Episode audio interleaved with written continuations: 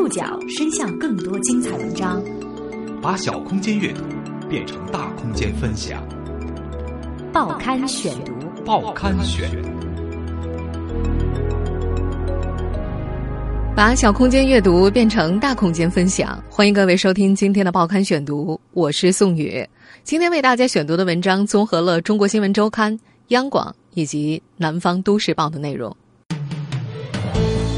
十五名中国学生美国托福作弊被捕，在美中国留学生群殴同伴。最近一系列负面新闻让中国海外留学人员成为大众关注的焦点。最近这段时间在美国的这些留学生犯下的一些事情，确实是引起了美国社会的很多的这个讨论。经过十几年的持续高热，中国出国留学人员已经有数十万之巨，遍布全国的留学中介公司是这一现象的主要制造者。在输送留学人员出国的过程中，是否暗藏利益链条？颇负盛名的美国大学入学考试又被某些中介钻了哪些空子？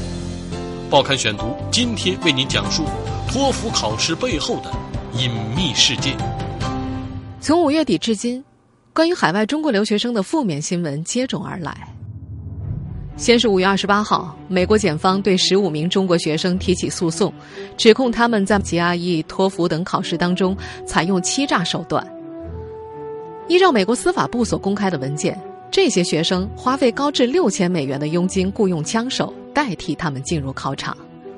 紧接着，美国后人教育中心发布报告，二零一四年有大约八千名中国留学生被美国学校开除，其中不乏在常春藤名校就读的学生。根据这份报告，这份被开除的留学生当中，有百分之八十点五四因为学术表现差、学术不诚实。虽然这个推断出来的数字很快就被质疑不准确，但是它无疑刺激了国人对于留学生群体的认知。再有就是六月十二号，洛杉矶地区中国留学生绑架案案情逐步浮出水面。今年三月份。两名年满十八岁的中国留学生因为涉嫌绑架，利用残忍手段折磨另外两名中国留学生，导致两人严重受伤，被警方逮捕。受害人刘某在法院控诉了中国留学生翟某、张某和杨某等被告人对他的暴行，包括扒光衣服、用烟头烫伤乳头、强迫其吃沙子、剃掉头发逼他吃掉等等。这个案子竟然是因为男女之间的争风吃醋而引起的。目前共有十二名留学生涉案，其中六人在押，三人逃回了中国，另外还有三人在追击当中。更令人惊讶的是，六名在押被告留学生当中，有一名学生家长被指控因为涉嫌贿赂证人，目前也被警方抓捕。美国最高联邦法院出庭律师张军。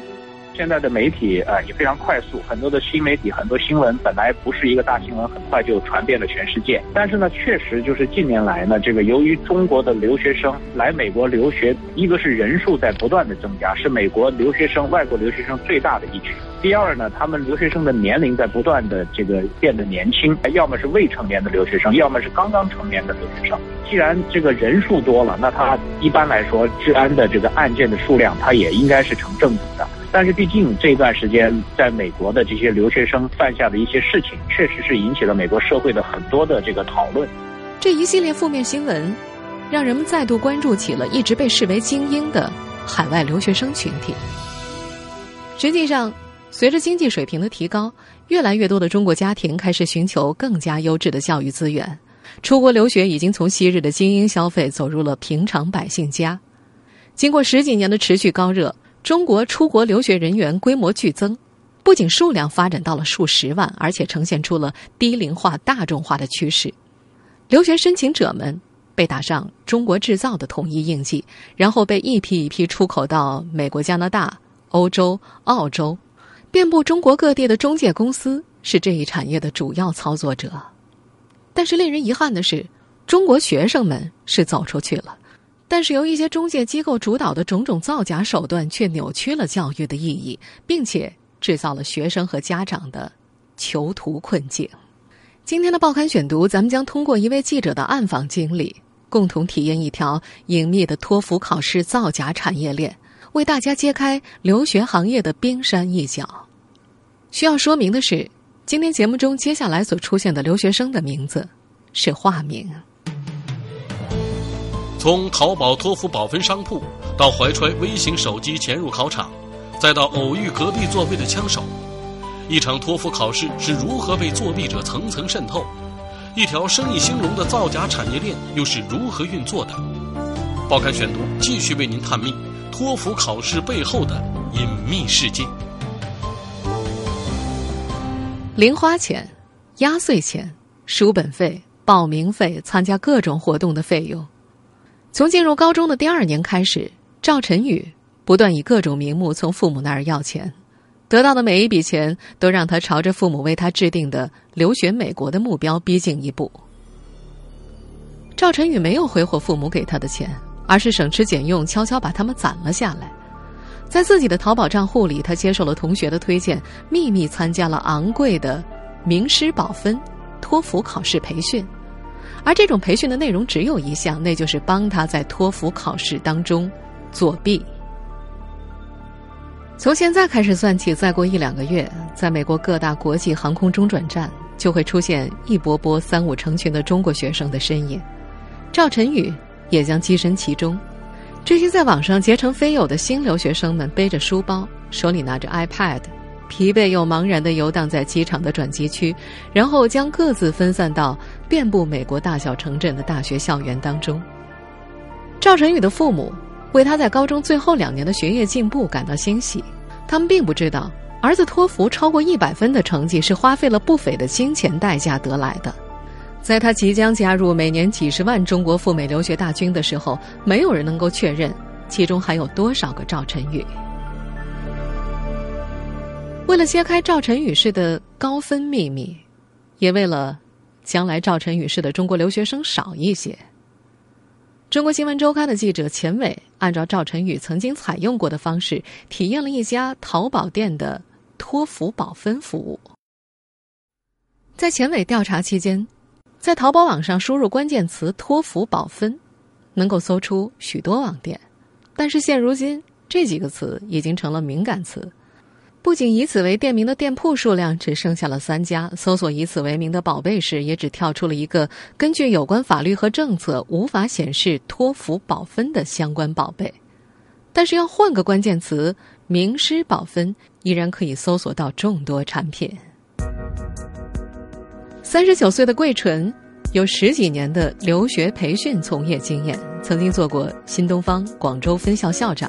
在他看来，凡是打出保分旗号的培训机构，都难逃作弊的嫌疑。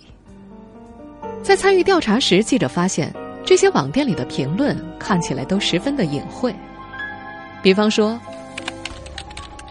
无敌了，这家是我用过的保分当中最牛的一家，之前买的其他家完全不行。”还有，今天出分了。正所谓货比三家后才知道哪家最可靠啊！之前也找过几家，最后终于在这家把 SAT 和托福都搞定了，万分感谢。还有，朋友推荐的这家绝对给力靠谱，听力阅读三十加二十九，口语基金全部命中，小作文也命中，考位也是老板办理的，别家一个星期都报不上，这里一个下午就搞定了。而正常的网络培训学校的买家留言，一般都是评论老师的课讲的怎么样。相比之下，保分网店所显示的成交量都在几十到数百个，而普通网校的成交量大多只有个位数。随即选择一家托福保分的店铺，点击“旺旺咨询”，对方通过机器人自动回复了一个 QQ 号，表示加了 QQ 才能够详谈。按照卖家的要求转移到 QQ 上。咨询店家具体怎么个保分法，对方回答，他们提供的是托福独家超速考中答案，具体有三千元、八千元、一万元、一万三千元四种价位的服务。当记者想进一步询问价钱的时候，对方表示要先把托福考试报名的确认信和支付宝的截图发过来，以确认是考生本人，才能够接着聊。由于托福报名人数众多，报名网站时时处于被刷爆的状态，所以对于一般人而言，通过托福官网报名并不是一件容易的事情。为了让这桩买卖继续下去，参与暗访的记者钱伟只好在淘宝上找到了另外一家专门代理托福考试报名的店家。果然，在支付了三百九十九元的服务费之后，店家很快就帮他报上了名。满足了托福保分店的要求之后，钱伟立即就收到了对方发来的一个名为“托福百分百保分计划”的文档。结合这份产品说明书以及卖家的解释，保分的实施方法豁然开朗。一万元以上的两档服务均使用隐形耳机作弊。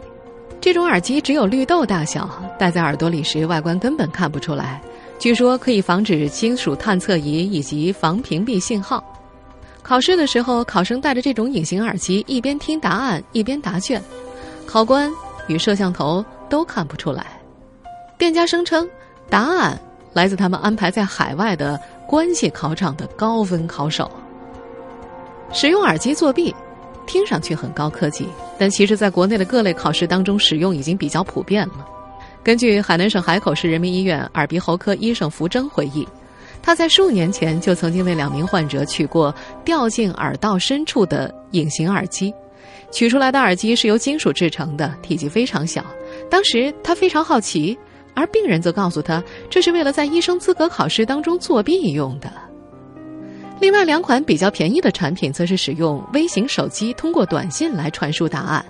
这种防金属探测、防屏蔽的手机只有打火机大小，不过。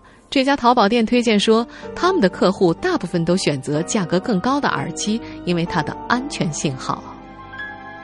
为了得到更多的资料，暗访记者又到淘宝上找到另外一家保分店，这家店同样避开旺旺，加 QQ 号再详谈。在 QQ 上，卖家表示他们通过手机短信提供考中答案，保证阅读和听力两部分的成绩能够达到五十五分以上，价格是两千五百块钱。托福考试分为听力、阅读、口试和写作四个部分，每部分满分三十分，整个考试满分一百二十分。在初步了解了保分服务的行情之后，记者试图通过这家店来验证上一个卖家的说法。听说还能用耳机呀，感觉那样更安全。你们有这种服务吗？而对方表示，戴耳机就意味着同时要带手机、开蓝牙。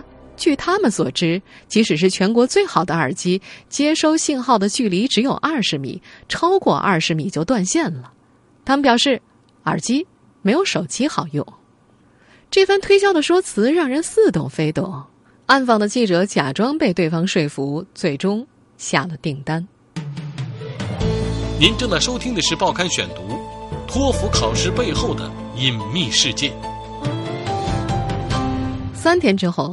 记者等来了一个发自深圳华强北的快件，打开包装，看到纸盒里放着一块外表粗陋的白色塑料手表和两根表带，几乎让人不敢相信，这就是能够把赵晨宇他们送去美国留学的秘密武器。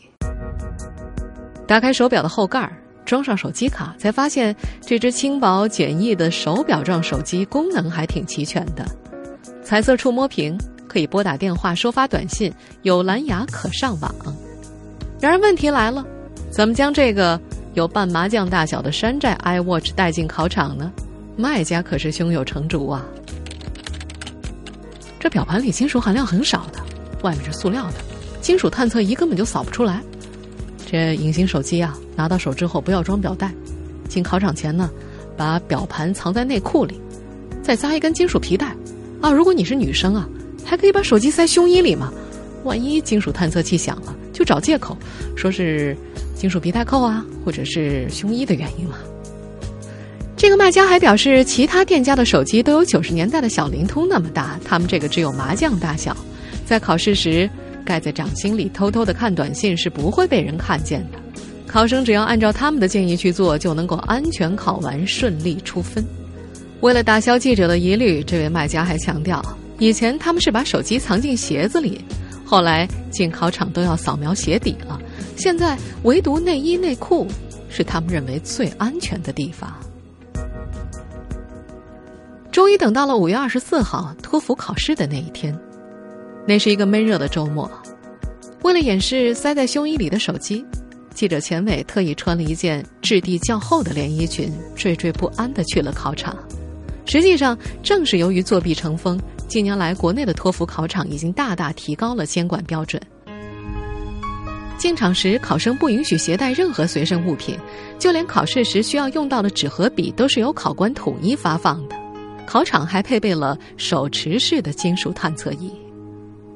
那场考试一共是有三名考官负责监考，考生先要在隔壁备考区登记拍照，照片会实时录入托福机考系统当中，最终会显示在成绩单上。考位并非像国内高考那样事先固定，而是由考官现场随机安排。进入考场的时候，一位穿着七分裤 T 恤衫的年轻女监考员手持金属探测仪，对考生全身仔细扫描了一番。就像淘宝卖家所说的那样，这样的检查并没有探查出任何的异常。那一刻，暗访的钱伟暗自思量：不知道此时全国有多少考生在不同的考场里和他一样深藏各种作弊工具，参加托福考试呢？考试是从上午九点正式开始的。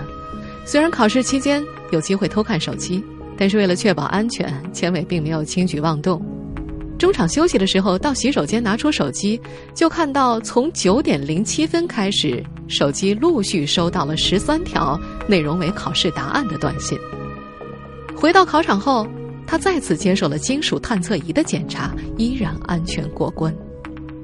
四个小时的托福考试结束，只为了体验作弊环节的钱伟，并没有在电脑上提交考试答卷。体验作弊的记者在考场内接收到了答案，但是是谁从何处发出这些信息？他们是怎么在考试时传播答案的？巧合的是，体验托福作弊的记者在考场内偶遇了一名枪手。报刊选读继续播出托福考试背后的隐秘世界。在考试前和店家沟通的时候，钱伟也询问了上述问题。对此，店家的服务人员解释。答案啊，是我们派考手去考场阅读、听力发出来的。考手都是专业的，都是一百一十分加以上的成绩。和传说中的利用时差在国外考场传送答案不同，店家给出的解释是，他们的考手就在国内的关系考场，也就是说，作弊的考生在考的同时，考手也在考。